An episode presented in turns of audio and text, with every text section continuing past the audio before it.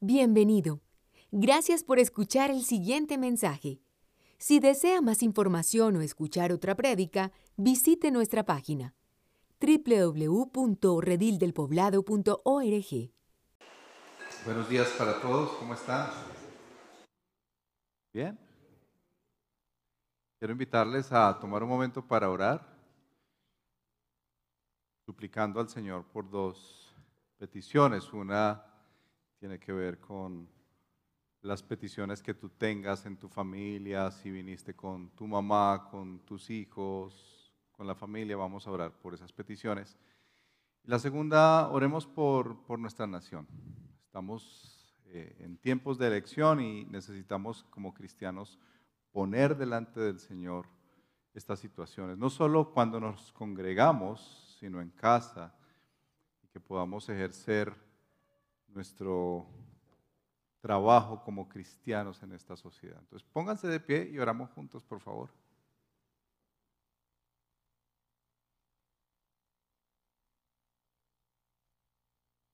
Padre Celestial, ponemos delante de ti en esta hora nuestras vidas. Tú conoces, Señor, nuestros corazones y también las peticiones que hay hoy en la familia, Señor. Queremos ponerlas delante de ti. En primer lugar, Señor, tú conoces nuestra necesidad tan urgente de conocerte, nuestra necesidad tan urgente, Señor, que aunque no la digamos, de que las cosas se arreglen en nuestra vida, en nuestro hogar. Por eso yo te pido, Señor, juntos aquí reunidos, que vengas con tu reino a cada hogar acá representado, Señor. Que vengas con el poder y la autoridad de este rey a cada hogar, Señor, a cada mamá, a cada esposo, a cada hijo, Señor Jesús. Entra con tu autoridad, Señor, porque aunque tú eres un caballero, tú eres rey y tú entras donde tú quieres, Señor. Por eso te pedimos, ven a estos hogares, Señor Jesús, transfórmalos, renuévalos, sálvalos, restáuralos en el nombre de Cristo Jesús. Y asimismo oramos por nuestra nación, Señor. Tú conoces cómo está nuestra nación, pero queremos orar, como nos dice tu palabra, Señor. Nosotros estamos intercediendo por los gobernantes de esta nación. Y queremos orar en el nombre de Jesús como iglesia, sabiendo que nosotros estamos sometidos a un gobierno mayor. Sabiendo que nosotros, Señor, nos sometemos al reino celestial Ciudadanos de la eternidad somos, Señor, y desde allí, sentados junto a lugares celestiales, contigo, Señor, queremos interceder por nuestra Colombia. Sabemos que tú eres quien pone y quien quita reyes, Señor. Sabemos que estas naciones se someterán un día a ti.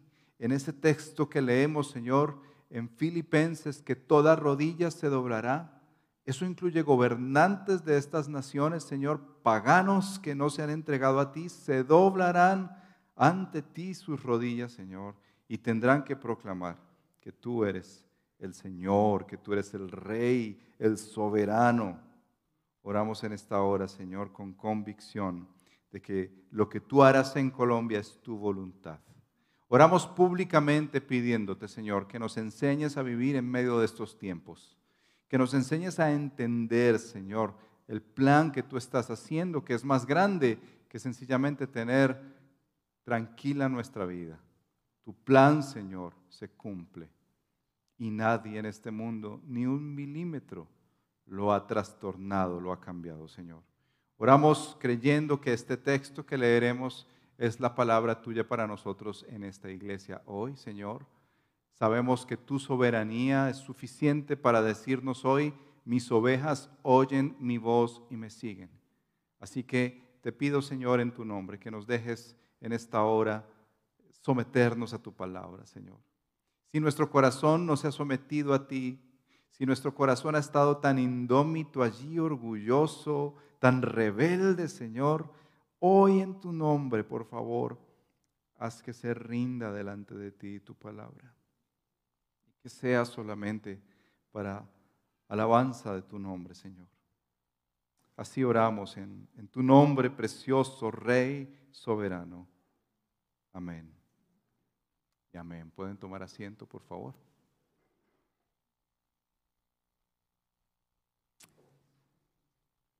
Eh, muchos ah, estamos en este día celebrando el Día de las Madres. Los cristianos entendemos que ese pasaje que nos dice el apóstol Pablo de honrar a padre y madre incluye este y muchos días para honrar a papá y a mamá, que es un mandamiento que tiene promesa para que nos vaya bien en la vida. Dice la escritura, que los honremos para que nos vaya bien en la vida. Así que esta es una oportunidad. Bienvenidos quienes han traído sus mamás y familiares. Yo recuerdo cariñosamente las advertencias hechas por las mamás. Seguramente algunos de aquí las recordarán, mamás que aman tanto a sus hijos que les dicen, recuerde, recuerde que no se puede meter con cualquier persona. Recuerde que usted debe guardar la compostura y nos advierten muchas cosas, aun cuando vamos a salir de casa nos dicen, no se olvide de los papás, no se olvide de sus hermanos, y, y hacen tantas advertencias como que no andemos en malos pasos algunos por la gracia de Dios. Al escuchar a una mamá hemos detenido el pie de caer en alguna situación terrible. Estos eh, días estaba estudiando el texto que es el que vamos a estudiar hoy, pero recordé una canción que mi mamá y mi abuela me enseñaron cuando pequeño, o ellas me decían que yo la cantaba mucho, una canción cuando pequeño, tenía dos años, y em, mi, pues, mi abuela es cristiana, mi mamá también, y me enseñaron una canción antigua de la tradición cristiana que dice más, más o menos así. En una nube blanca, Cristo volverá, con poder y gloria nos levantará. Cristo viene otra vez, pronto llegará, desde el cielo vendrá y nos llevará. Y que la cantaba todo el tiempo, la cantaba todo el tiempo y la cantaba todo el tiempo. Y me hizo pensar mucho en el texto que hoy vamos a estudiar, porque cuando lo leas te darás cuenta que es un texto muy apropiado para el Día de las Madres. Te invito a que leamos el Evangelio de Lucas, que es el Evangelio que hemos estado estudiando por este año y ya cinco meses. Capítulo 17, versos 20 al 37. Evangelio de Lucas, capítulo 17, versos, 30 al, versos 20 al 37. Y mientras lo leemos, quiero pedirte el favor que subrayes aquellas cosas que te llaman la atención, eh, aquellas frases o, párrafos que dices, yo no entiendo esto. Y recuerda que en esta iglesia hay más pastores, más hombres y mujeres que estudian la palabra y puedes llamarlos, puedes pedirle al final, oye, mira, no me quedó claro este versito, o por WhatsApp decirle, oye, ¿podrías clarificarme un poquito más este texto que no lo entendí? Porque realmente en el tiempo que tenemos no creo que podamos abordar cada detalle de este pasaje. Así que leamos desde el verso 20, Lucas 17. Los fariseos le preguntaron a Jesús cuándo iba a venir el reino de Dios. Y él les respondió, la venida del reino de Dios no se puede someter a cálculos. No van a decir, mírenlo acá, mírenlo allá. Dense cuenta de que el reino de Dios está entre ustedes. A sus discípulos les dijo, ya te das cuenta que hay dos grupos ahí, fariseos y discípulos. A sus discípulos les dijo, llegará el tiempo en que ustedes anhelarán vivir siquiera uno de los días del Hijo del Hombre, pero no podrán. Les dirán, mírenlo allá, mírenlo acá, no vayan, no los sigan. Ahí está la advertencia. Porque en su día el Hijo del Hombre será como el relámpago que fulgura e ilumina el cielo de un extremo al otro. Pero antes, Él tiene que sufrir muchas cosas y ser rechazado por esta generación. Tal como sucedió en tiempos de Noé, así también será cuando venga el Hijo del Hombre. Comían, bebían y se casaban y daban en casamiento hasta el día en que Noé entró en el arca. Entonces llegó el diluvio y los destruyó a todos. Lo mismo sucedió en tiempos de Lot. Comían y bebían, compraban y vendían, sembraban y edificaban, pero el día en que Lot salió de Sodoma, Llovió del cielo fuego y azufre y acabó con todos. Así será el día en que se manifieste el Hijo del Hombre. En aquel día el que esté en la azotea y tenga sus cosas dentro de la casa, que no baje a buscarlas. Asimismo, el que esté en el campo, que no regrese por lo que haya dejado atrás. Acuérdense de la esposa de Lot. El que procure conservar su vida la perderá, y el que la pierda la conservará. Les digo que en aquella noche estarán dos personas en una misma cama. Una será llevada y la otra será dejada.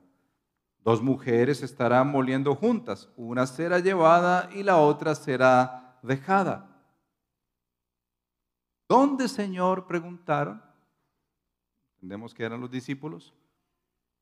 Donde esté el cadáver, allí se reunirán los buitres, respondió él. Palabra del Señor para nosotros en esta iglesia, en este día de madres. Por lo menos el texto tiene tres mujeres, si se dieron cuenta. Dos que están ahí moliendo y la esposa de Lot. Pero cuando miramos un pasaje así, no sé si a ti te pasa lo que a mí, que empezamos a, a preguntarnos cuándo será la venida de Jesús. De hecho, hermanos, una y otra vez nos preguntan, bueno, ¿por qué no hablan del Apocalipsis? ¿Por qué no hablan de, los últimos tiempos en la iglesia? Y, y, yo puedo creer que sí es importante, como hoy lo abordaremos, pero que en el fondo está como ese clamor de Señor, que ya se acabe esto.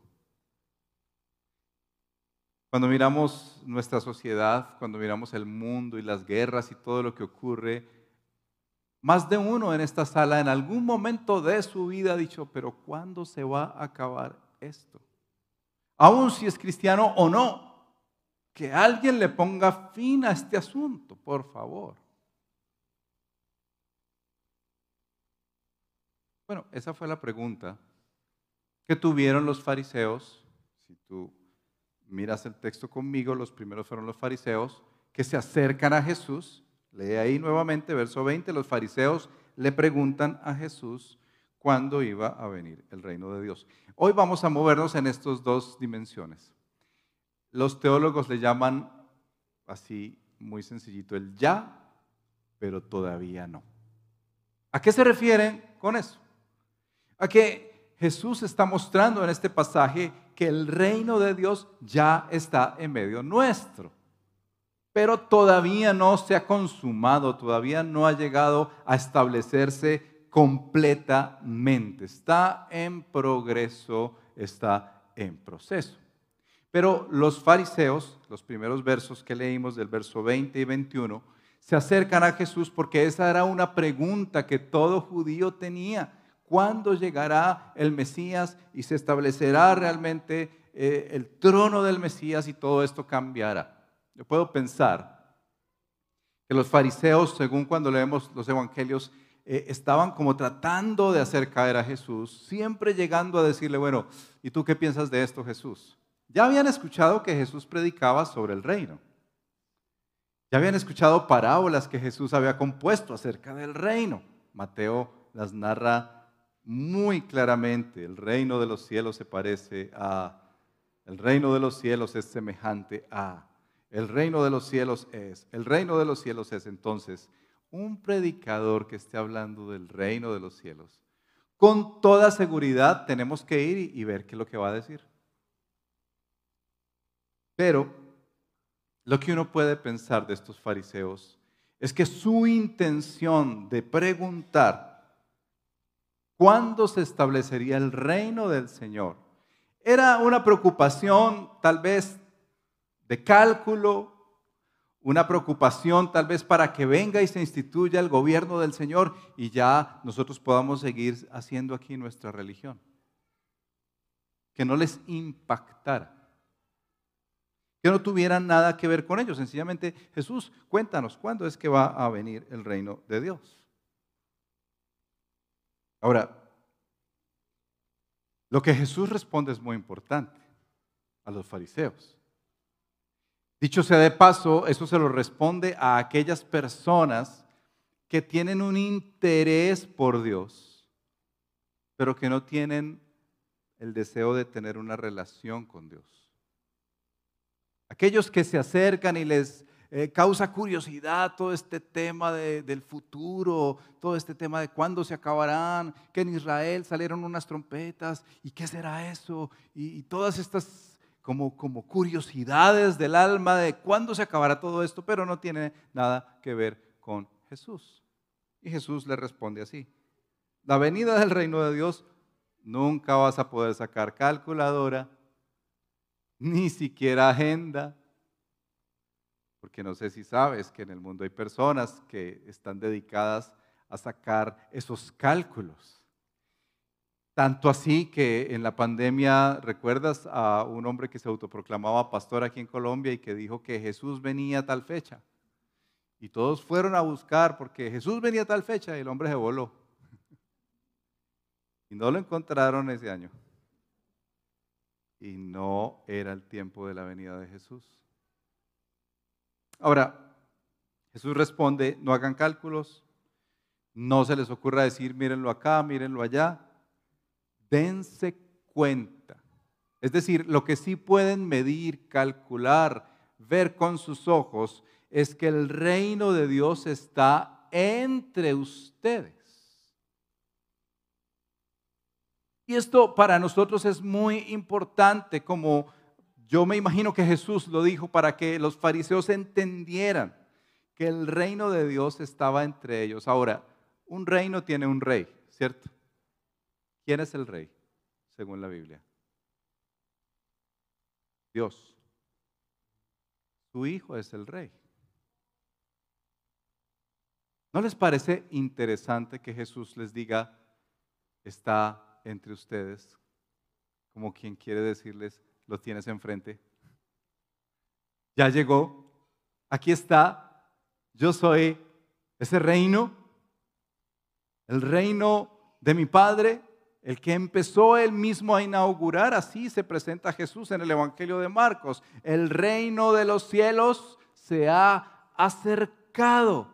El reino de los cielos se ha acercado. Miren la maravilla de ese verso que significa Dios viniendo a rescatar al ser humano en la persona de su Hijo Jesucristo, el Rey. Pero me habrá escuchado en otros momentos que he mencionado cómo es que Jesús viene a este mundo, como esos programas de jefe encubierto. ¿Los has visto alguna vez? Jefe encubierto. Entonces está el dueño de la gran cadena de alimentos, de hamburguesas, y se disfraza de la persona que está pidiendo un empleo y se pone la gorrita y se viste ahí como quien está pidiendo empleo y entra a ver cómo funciona su hamburguesería y habla con los demás y charla con los demás y que, cómo están y cómo va el trabajo y cómo es el jefe. Y empiezan ahí a dialogar y ninguno se da cuenta que está hablando con el dueño. Bueno, la idea de este pasaje es que Jesús les dice, miren, aquí está entre ustedes y ellos ni cuenta se da. Porque en ese tiempo, en el ya, el reino que se ha inaugurado, la realidad es que el gobierno del Señor está es de adentro hacia afuera. El gobierno del Señor está es en el corazón. Y la implicación para ellos y para nosotros es que si no hemos creído en Jesús como el Rey, Señor, según este texto, si llegara el Señor hoy, estarías destituido de su reino. Eso es lo que el Señor propone. Su reino comienza de adentro hacia afuera. El profeta Ezequiel menciona que el Señor nos cambia un corazón duro, de piedra, orgulloso, llevado de su parecer por un corazón de carne, un corazón eh, que es sensible a la voz de Dios y dice que pondrá el Espíritu dentro para que entonces los creyentes en el Señor podamos seguir sus leyes y obedecer sus preceptos. Entonces, por eso es que tal vez tú dices, no, pero, pero pastor, sigues hablando de, ese reino, pero mire cómo está este mundo patas arriba. Pero mire todas las cosas que están pasando. Si, si Dios estuviera gobernando este mundo, todo sería muy bonito. Porque tal vez tú estás esperando, como los fariseos, un gobierno externo. Ellos querían un gobierno externo, que llegara Jesús a ser el presidente, que Jesús llegara a traer todos los beneficios que ellos querían, que les dejaran tener su religión, algo así como lo que nosotros cuando miramos la política colombiana y del mundo pensamos.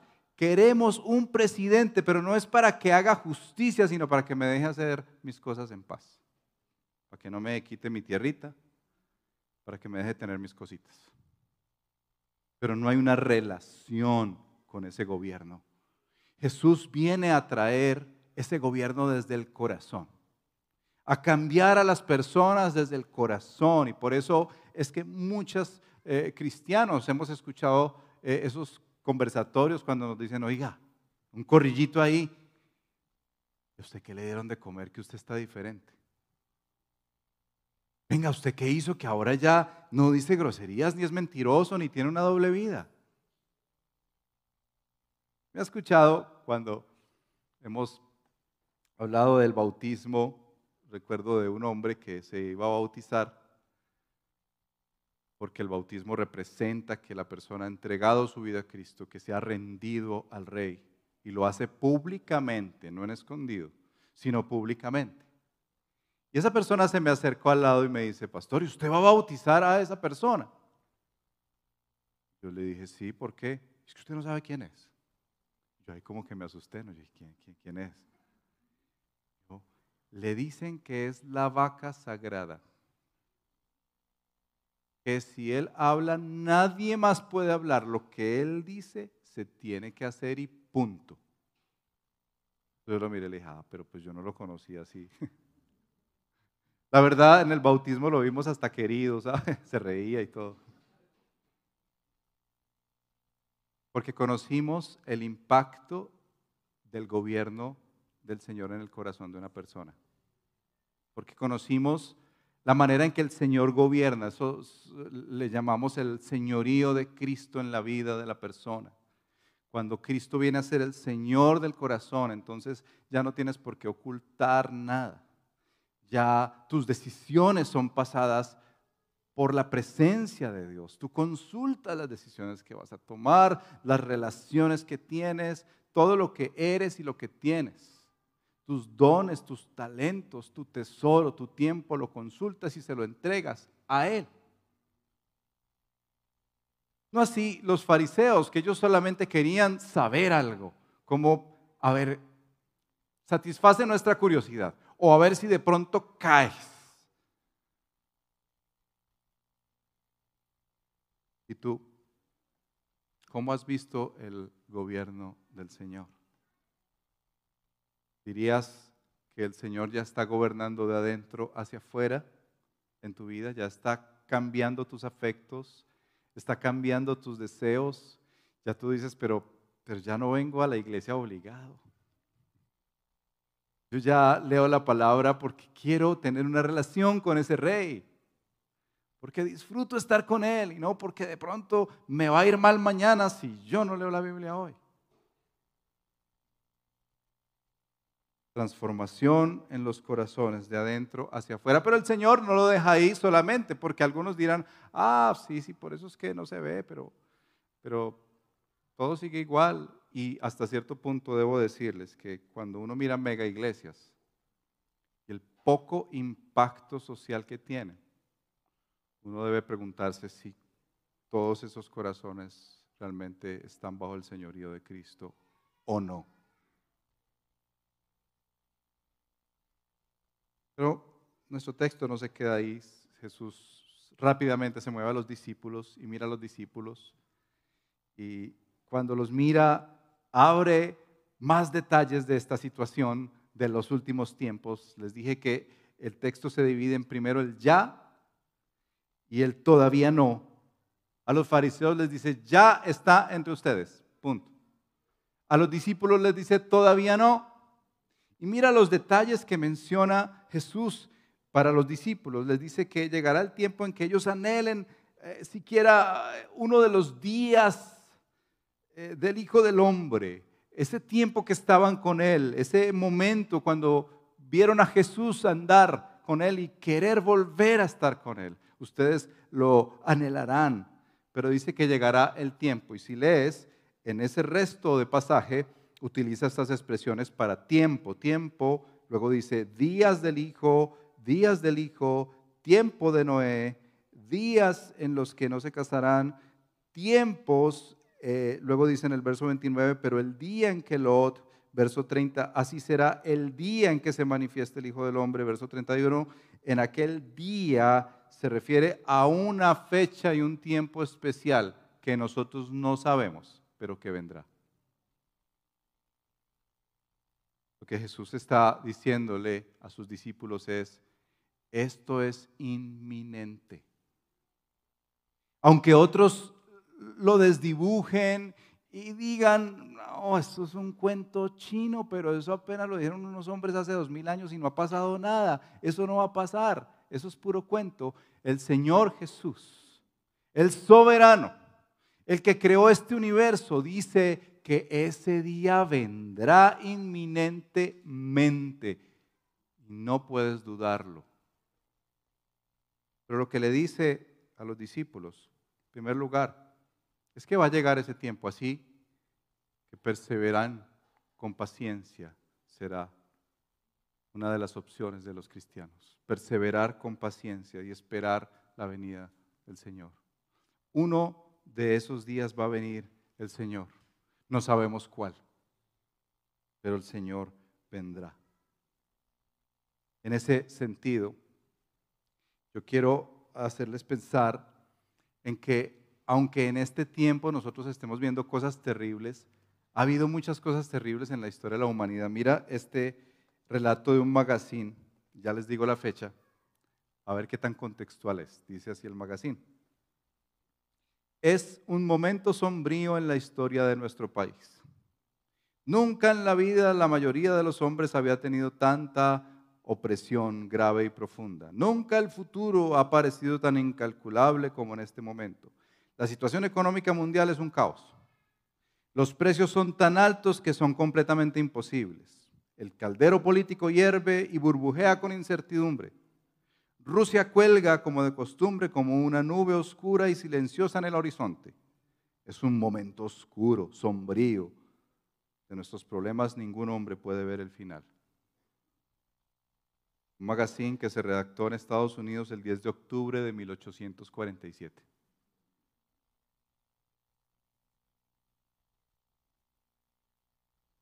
Pareciera la radiografía de hoy. No sabemos el día en que va a venir el Señor. Necesitamos perseverar. Los tiempos han sido malos desde que salimos de Edén. Y por eso el Señor dice, a esa pregunta que tú puedes hacer, ¿hasta cuándo, Señor? ¿Hasta cuándo, Señor? Pero ¿cuándo, Señor, vas a resolver esto? Va a venir el día, dice Él, que todo esto cambiará por completo. Lee tu Biblia, lee Apocalipsis, lee los textos de Tesalonicenses, lee al apóstol Pablo cómo en su mente el apóstol Pedro tenían claro que la venida del Señor era inminente, vendrá un día y tú tienes que estar preparado. Segundo que dice Jesús a los discípulos es que tengan cuidado del engaño. A ustedes les dirán, mírenlo allá, mírenlo acá, no vayan, no lo sigan. No vayan, no lo sigan, cuidado con el engaño. Y tal vez tú vas a decir, pero pastor, si en este tiempo, pues, si he estudiado maestrías, doctorados, pastor, si nosotros somos una comunidad más educada que los de antes, no, no nos venga con ese cuento que nos van a meter los dedos en la boca ahora de, dejarnos engañar por Mesías Y por cuentos, vea, eso es tan al orden del día, como que hace 20 años en Uganda se reunieron unos hombres y uno se autoproclamó Mesías, diciendo que era la secta del, del juicio final. Y ese día murieron 700 personas en manos de ellos. Y lo pasado, un hombre se levanta, Jim Jones, también diciendo que es el Mesías. Reúne a un grupo grande, usted puede ver la película, recreada, diciendo que así era Dios en la tierra. Y en el día en que lo iban a apresar, él recoge a toda su gente y se suicidan 900 personas, 200 niños. Gente educada. Así que nuestro Señor dice, más adelante lo estudiaremos en el capítulo 21, pero quiero retomar las palabras. Tengan cuidado, no se dejen engañar. Les advirtió, vendrán muchos que usando mi nombre dirán yo soy y el tiempo está cerca.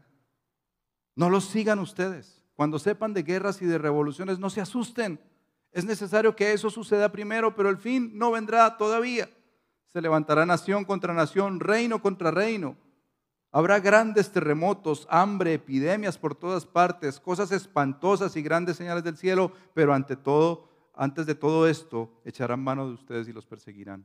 Los entregarán en las sinagogas, en las cárceles, y por causa de mi nombre los llevarán ante reyes y gobernadores. Así tendrán ustedes la oportunidad de dar testimonio ante ellos. Pero tenga en cuenta que no hay por qué preparar una defensa de antemano, pues yo mismo les daré tal elocuencia y sabiduría para responder que ningún adversario podrá resistirles ni contradecirles. Ustedes serán traicionados aún por sus padres, hermanos, parientes y amigos, y a algunos de ustedes se les dará muerte. Todo el mundo los odiará por causa de mi nombre, pero no se perderá ni uno solo de los cabellos de su cabeza. Si se mantienen firmes, se salvarán. Hay que tener discernimiento. Finalmente, como dice este texto, estar preparados para su venida. Preparados para su venida. Y Jesús usa unos ejemplos muy prácticos aquí para decirnos que necesitamos estar preparados. Utiliza la historia de Noé. ¿Tú recuerdas la historia de Noé? Aquel hombre que el Señor le dijo que construyera un arca, el arca de Noé y que en ese arca recogería animales, hembra y macho de todas las especies y los llevaría y toda su familia se salvaría. Jesús dice, pues te lo recreo porque eh, no vale la pena ver la película si piensas que es bíblica. Esa película, la de Russell Crowe, no tiene nada en la Biblia. Eso es ficción. Así que léete más bien el texto. Está en Génesis capítulo 6, y 7.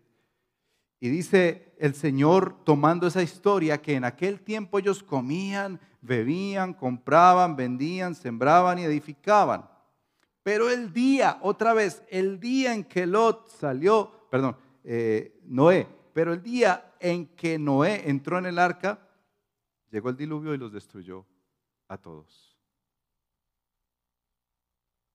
El Señor está diciendo con este pasaje la inminencia de su venida, que debemos estar preparados. Pero imagínate cómo sería lo triste de decir, ay, sí, pero, pero es que dos mil años y no ha llegado, esta noche veamos más bien partiditos de fútbol o Netflix. Eso. Entiéndeme, no, no que no puedas ver partidos de fútbol, ni Netflix, ojalá sean buenas películas, sino el Señor quiere animar a los discípulos a que el tiempo está cerca y deben aprender a vivir en este mundo de una vida santa y piadosa para Él. Estar preparados no es solamente estar listos para su venida, sí, estar preparados es el corazón y nuestro ser preparado para Él. Usa este otro ejemplo con Lot. ¿Recuerdas la historia? Lot decide irse por la tierra más frondosa y más hermosa, mientras que Abraham se queda en el peladero. Y cuando Lot llega allá, resulta estar en una tierra tan pagana, Sodoma y Gomorra, si tú has leído, tan pagana, tan caída sexualmente que hasta ellos querían acostarse con los ángeles que salieron al encuentro de Lot. Así que si tú dices que este tiempo es difícil, si tú piensas que el Yeras es absolutamente terrible, desde el mismo inicio, el ser humano está caído. El Señor saca a Lot de ese inminente castigo que caía sobre Sodoma y sobre Gomorra. Ellos vieron cómo el Señor en su soberanía los saca, envía ángeles y los saca de ese castigo. Y dice el Señor, imagínense el día anterior en Sodoma y en Gomorra, todos tranquilos, vendiendo, comprando, sembrando, eh, comían, edificaban, no les importaba nada. ¿Qué, ¿Qué está queriendo decirnos Jesús ahí? No es que no hagamos nada de esto, sino que a personas así, que aún se les ha dicho el Evangelio una y otra vez, como tal vez es el deseo de mamás que trajeron hoy a sus familiares, es el deseo de otras personas que han venido a la iglesia, que vengas y conozcas el Evangelio o que te lo han predicado en la calle o en otros lugares. Y tú dices, ah, bueno, eso está bien, pero eso no es para mí. Eso no, no, no, yo, yo no voy con eso. No se me da. Y al otro día viene el castigo. Y al otro día viene, como dice nuestro Señor, la destrucción inminente. El Señor nos dice que estemos preparados. Y esos dos ejemplos se conectan. Si, si, miras aquí el verso 30, dice que así será el día en que se manifieste el Hijo del Hombre. En aquel día, el que esté en la azotea, no baje por nada. Imagínate, se está cayendo un edificio y tú vas corriendo antes de salir a salvarte, corriendo por eh, la platica que guardaste.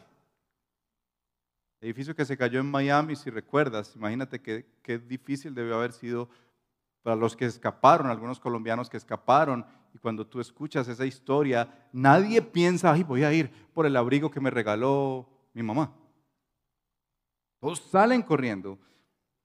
Jesús muestra esto por la inminencia de lo que viene y luego menciona, eh, si alguien está trabajando, está tan absorto en su trabajo, en su cultivo, tan preocupado por su trabajo, dice ahí, no, no, no piensa en regresar por lo que dejó atrás.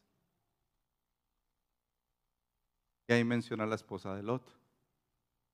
Se les dijo que salieran y no miraran atrás que iban a ser rescatados por el Señor y que no miraran atrás. Y parece ser que esta mujer tenía su corazón todavía en Sodoma y cuando sale huyendo, tú te imaginas lo triste que esté siendo salvada, caminando con su esposo, sus hijos para ser salvada y mira hacia atrás y queda como una estatua de sal.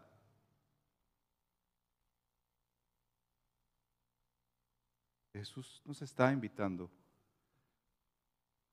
a reflexionar qué tan preparados estamos realmente.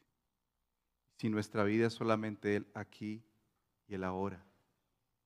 Y si por si acaso lo que yo estoy construyendo no es la participación de este reino majestuoso que ya está avanzando en el mundo, que está avanzando aunque tú no lo veas Mateo narra esta hermosa, preciosa parábola que dice que el reino de los cielos se parece a la semilla de mostaza que es muy pequeña, pero crece y crece y crece y luego llega a ser tan frondosa que aún puede alojar a los pájaros.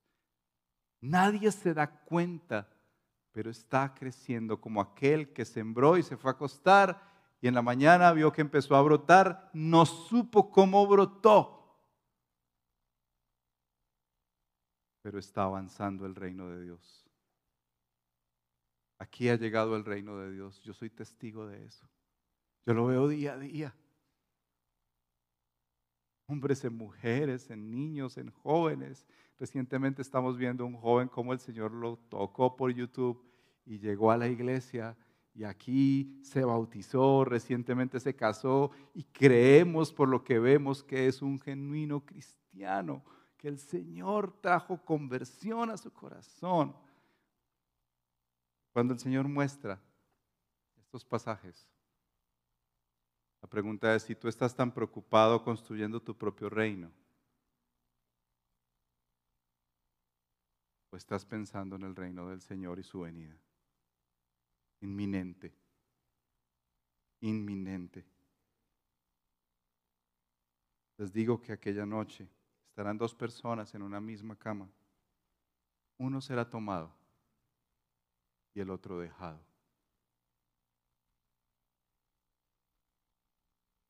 Día tan terrible si uno no ha entregado su vida a Cristo.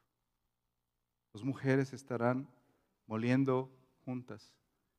Una será tomada y la otra dejada. Y puede ser que tú ya en este momento digas, no, no, no, no, no, me hables de ese Dios.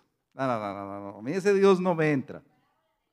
A mí el Dios que me entra es un Dios que ama a todos, que nadie se va a perder.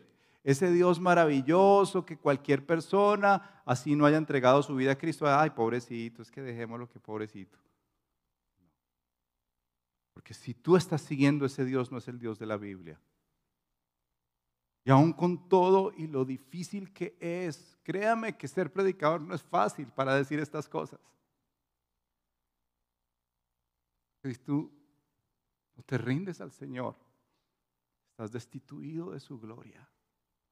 Podrás ser una mamá tan cariñosa y tan cálida y tan tierna que has cuidado a tus hijos tan preciosamente, a tu esposo, pero el Señor no va a decir ese día, ay, fuiste tan cálida y tan tierna y tan amorosa y tan linda, ven, entra al gozo de tu Señor. No. El que rinde su vida al rey. Él le va a decir en ese día, ven buen sierva y fiel. En lo poco has sido fiel, en lo mucho te pondré. Entra en el gozo de tu rey pero aquellos que no. Advertencia en este día. Que unos serán tomados y otros dejados. Unos serán tomados y otros dejados. Noé fue salvado por la gracia de Dios, pero todo ese pueblo fue dejado a destrucción. Lot fue tomado por la gracia de Dios. Su esposa y Sodoma y Gomorra fueron sepultados bajo fuego. Por eso la pregunta de los discípulos al final y nos lleva para aplicar es, ¿dónde Señor? ¿Dónde Señor? ¿Dónde? ¿Dónde Señor? Porque yo puedo imaginarme eso, ¿cierto? Si, Señor, dinos, dinos dónde, dinos dónde. Queremos saber en qué momento, Señor, en cuándo, por favor. Que la verdad, si tú y yo escucháramos una voz desde el cielo que dice, prepárense, en una semana regreso. Prepárense. ¿De qué sirve tu afán? ¿De qué sirve eso que estás acumulando? ¿De qué sirve tanta preocupación y aferrarte a esta vida, como dice Jesús? Aquel que se aferre a esta vida la va a perder. ¿De qué sirve tanta desesperación por querer construir un reino personal, un nombre personal, por querer erigir solamente una gran torre de ego en este mundo?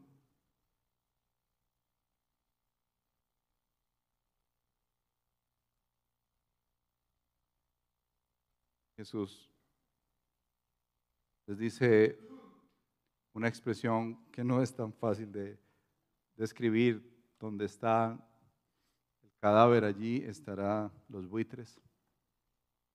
Para decirles, ustedes están preocupados cuándo. Los fariseos están preguntados, ¿cierto? ¿En qué momento va a venir? Yo les voy a decir, va a ocurrir cuando esté ocurriendo. No van a saber más de ahí. Va a ocurrir cuando esté ocurriendo. Como quien dice, tú prepárate. No tú tranquilo, tú prepárate. Va a ocurrir cuando esté ocurriendo. Cuando veas los buitres, el cadáver ya está.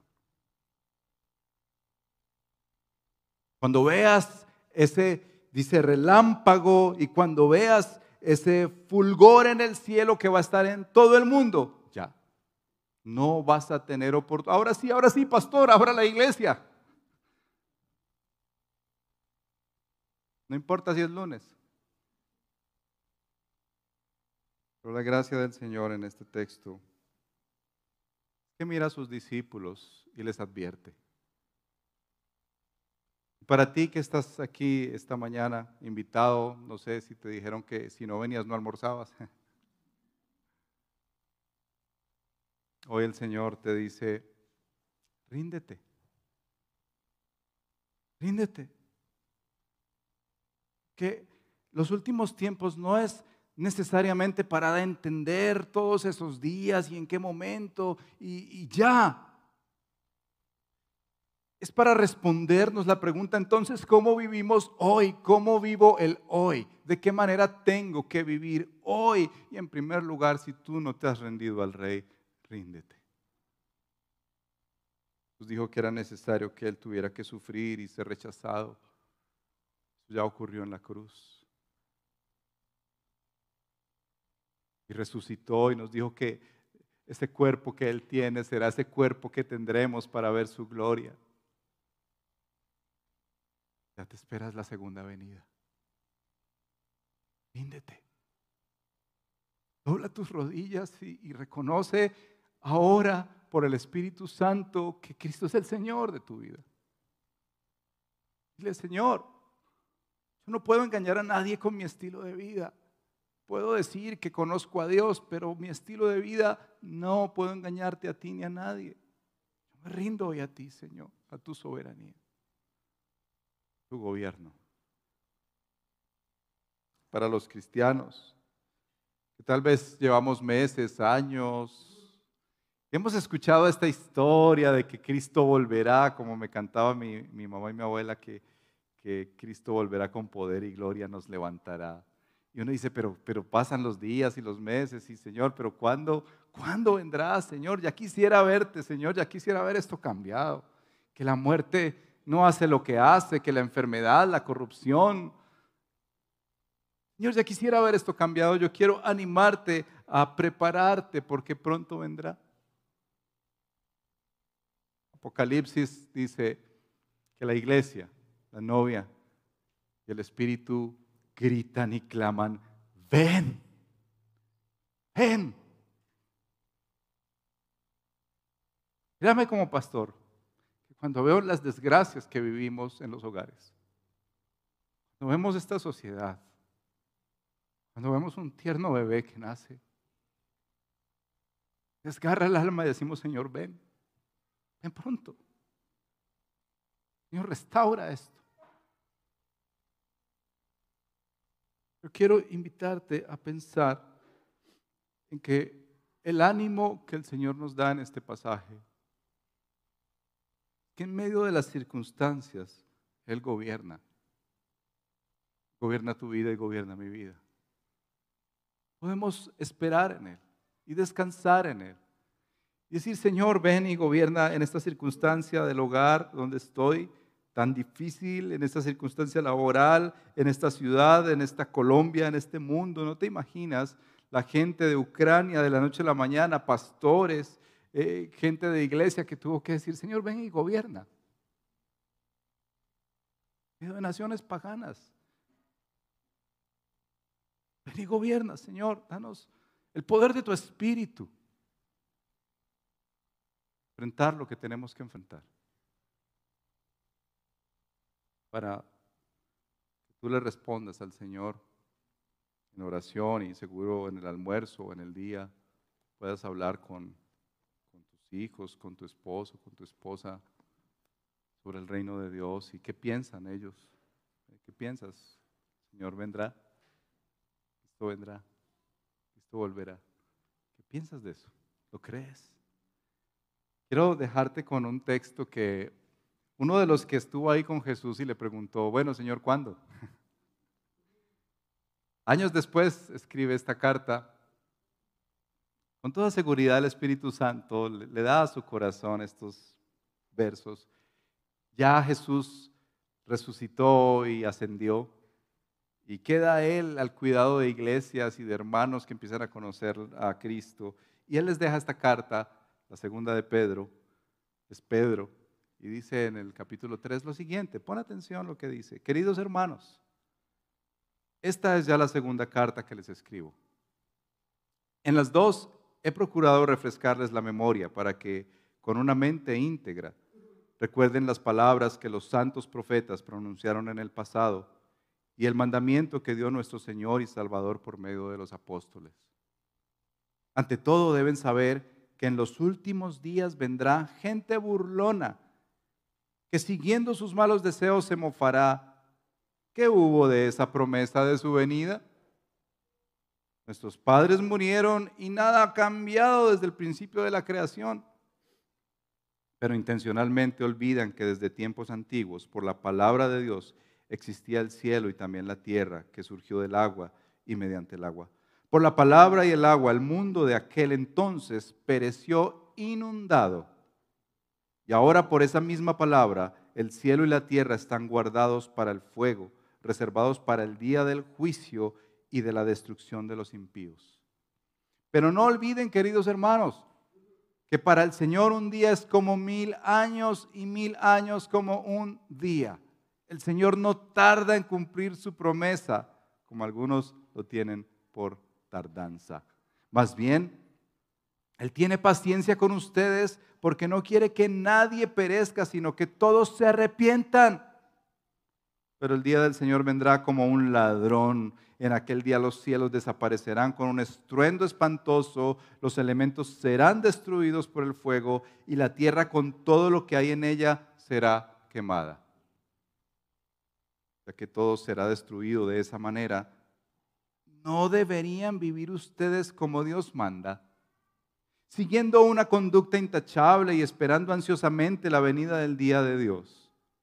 Este día los cielos serán destruidos por el fuego y los elementos se derretirán con el calor de las llamas, pero según su promesa esperamos un cielo nuevo y una tierra nueva en la que en las que habite la justicia. Por eso, queridos hermanos, mientras esperan estos acontecimientos, esfuércense para que Dios los halle sin mancha y sin defecto y en paz con Él. Tengan presente que la paciencia de nuestro Señor significa salvación, tal como les escribió también nuestro querido hermano Pablo con la sabiduría que Dios le dio. En todas sus cartas se refiere a estos mismos temas. Hay en ellas algunos puntos difíciles de entender que los ignorantes e inconstantes tergiversan, como lo hacen también con las demás escrituras para su propia perdición. Así que ustedes, queridos hermanos, y con esto los quiero dejar a todos, puesto que ya saben esto de antemano, manténganse alerta. No sea que arrastrados por el error de los libertinos pierdan la estabilidad y caigan. Más bien crezcan en la gracia y en el conocimiento de nuestro Señor y Salvador Jesucristo. A Él sea la gloria, ahora y para siempre. Amén. Pedro entendió lo que tenía que hacer con el mensaje de Jesús. Mantenerse alerta, vivir una vida sabia y piadosa. Quiero invitarte a ponerte de pie.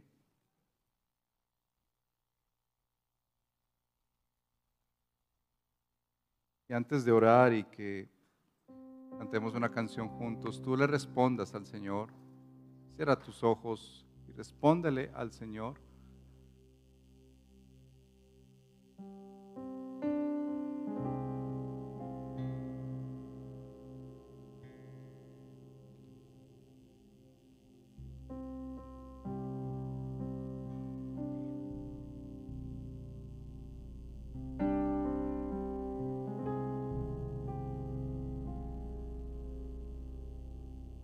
El mejor regalo de madres que podemos hacer. Es escuchar tu palabra, Señor, y responder a ella.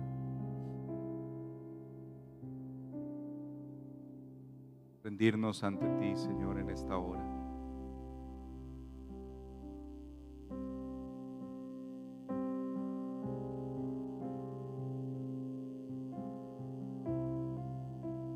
Mañana, Señor,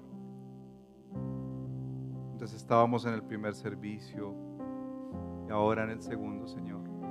Sé que tú estás mirando desde tu trono. Sentado en tu trono gobernando este mundo, Señor.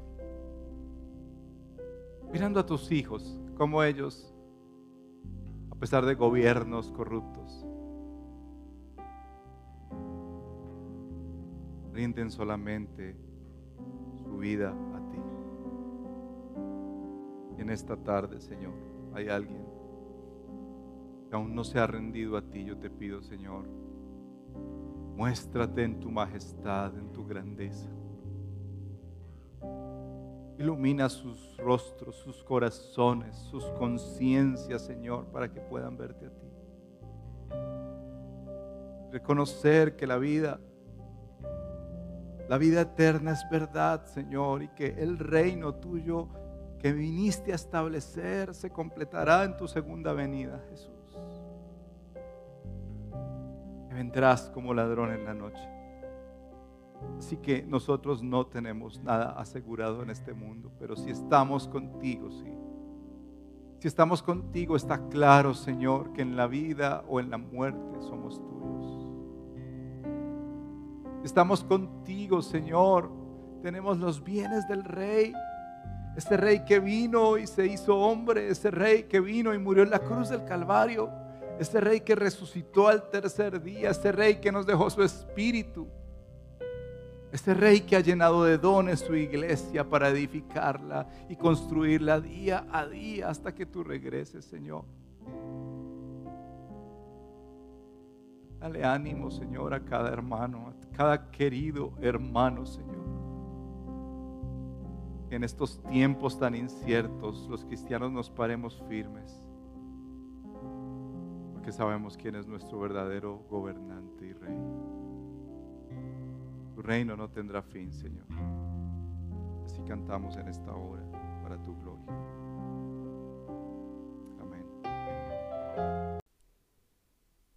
Esperamos que este mensaje haya sido de edificación para su vida. Si desea más información sobre nuestra comunidad, visítenos en nuestra página www.redildelpoblado.org.